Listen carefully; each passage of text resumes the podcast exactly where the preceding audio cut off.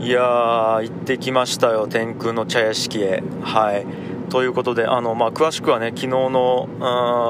アップした配信を聞いていただければと思うんですけども、えーと、ちょっと昨日から今日にかけて1泊、えー、八女市の方にある天空の茶屋敷っていうゲストハウスの方に行ってきましたと、うん、でまあいっか。もうこの説明はちょっとあの興味がある方は前回のやつ聞いてほしいんですけどいやとりあえずね、あのー、まあ、3000円で1泊してきたんですよ、うん。これちょっと、まあ、控えめに言って最高でしたね。あまあ、もちろんねあの向き不向きというか好き嫌いはあるような場所ではあると思うんですけども僕とかにとってはもう最高の場所でしたね、うん、まあちょっと、まあ、なるべくねあの、まあ、情景が分かるように説明していきたいと思うんですけどもまず、えー、天空の茶屋敷っていうのは、まあ、ゲストハウスなんですね。でもともと民家なんですよ、まあ、古民家っていうやつですね。いわゆる。でそんなにリノベーションされてないそのままの民家みたいな感じですね、うん、で、えーと、オープンしたのは2017年の4月1日らしいんですけどもまあ3年前にえー、まあ、よりもうちょっと前かにそのオーナーの二郎さんっていう方がそこの古民家を買ったわけではなくなんともらったらしくですね、うん、もらってえー、そこを、まあ、その看板をつけたりして、えー、ベッドを置いたりして、まあ、最低限のリノベーションというかリノベーションもしてないですねあれは。多分、まあ、トイレとかはすごい綺麗になってましたけども、まあ、おそらく最低限のリノベーションをして人が泊まれる、まあ、ゲストハウスみたいな感じに改造して、えー、やってるっていうとこなんですけどもいやーまたこれがですねすっごい山の上にあるんですよ。もうもちろんコンビニとかないですよね。コンビニどころか個人商店もない近くにないような山の中にあって。ずっと登っていくとですね、うん、これね、まあ、その田舎にね、えーと、おばあちゃんちとかがある家だったら分かると思うんですけども、本当に田舎のおばあちゃんちって感じですね。うん、で、まあ、軽く駐車場兼、まあ、広場みたいなスペースがあって、そこに、まあ、僕は車を止めてでその古民家の中にあのどうもって入っていってで、まあ、一応受付みたいなところがあるんですけどももうそれが終わったらあとは大きい座敷があっていわゆるここがフリースペースですよね。誰でも使っていいみたいな大きい座敷があってで、えっと、僕は2階の部屋だったんですけども2階の個室に僕は泊まってあのなんですけども、まあ、いわゆる和室があってでガラって外を開けたら、まあ、バルコニーみたいな感じがあってそこからね、あの山の上なんで、あのその高いんですよ。高台にあるのでそこからバーってこう景色が見えるんですよ。あの山が見えて田んぼが見えて畑が見えてみたいな。で下でその広場みたいなところに小屋があってそこで鶏を飼っててで鶏と猫が遊んでるみたいな。まあねあの小次郎っていう猫がいるんですけどもでそこの鶏はもちろんあの卵を産むんでその卵を、えーとまあ、次の日の朝飯に食うみたいなもう本当に何ていうんですかね自然と共生してるみたいなあことですよね。で、まあ、僕はその山椒っていうね、あのー、まあ、友達というか、まあ、友達ですよね、まあ、友達以外の表現が思い当たらないんですけども、うん。えー、まあ、大学生の年ですよね、えー、っとまあ、23歳かな、うん、2歳か3歳か4歳か ちょっと年知らないですけども、うん、で山椒にまずあの誘われていってでどうもどうもっつって挨拶をして。でいきなり何をしたかっていうと樋口さんちょっとじゃあ川行きましょうよっていうことでその山椒とあのその宿をやってるその二郎さん、まあ、1人でやられてる男性なんですけども年齢でいうと何歳なのかな？ちょっと聞きそびれましたね。僕と同いぐらいかあれ？ちょい下になるのかな？ちょっと分かんないですね。ちょっと本当に分かんないですけど大体同世代ぐらいですよね。で二郎さんっていうのとあとたまたま僕がパレットで会って知ってたそのそうくんっていうまあこれ彼もまあ友人なんですかね、うん、友人なんて表現してばいいか言えば分かんか分かんないですけどまあ二十歳そこそこの友人のそうくんっていうのがたまたま泊まりに来ててその4人ですよね。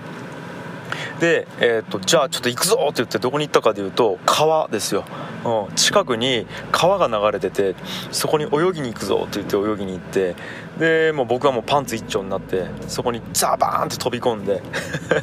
でちょっと高いところに岩があるのでそこから前転して飛び込むみたいなことをみんなで遊んだりとかして寒いとか言いながら なんかいや今日は曇ってるから寒いねとか言いながらもう川に飛び込むみたいなことをやって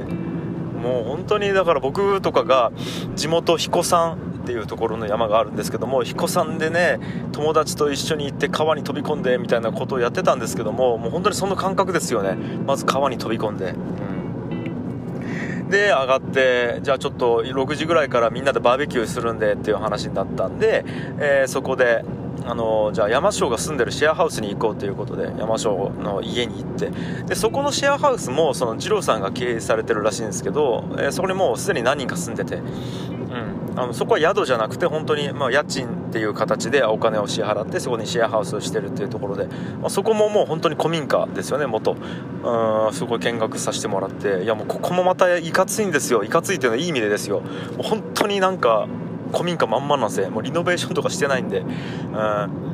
もうなんか古びた人形があったりとかあ人形っていうのはあれですよ。日本人形ですよ。でその天皇陛下の写真を額縁に飾って貼ったりとかあと仏壇がそのままあったりとか もうまさにそういうところで、えー、と住んでて山椒は。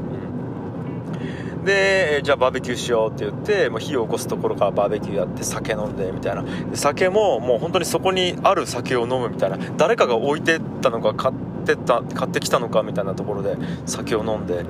でまあいろんな話しますよね。でそこのね話した内容とかも超面白くて。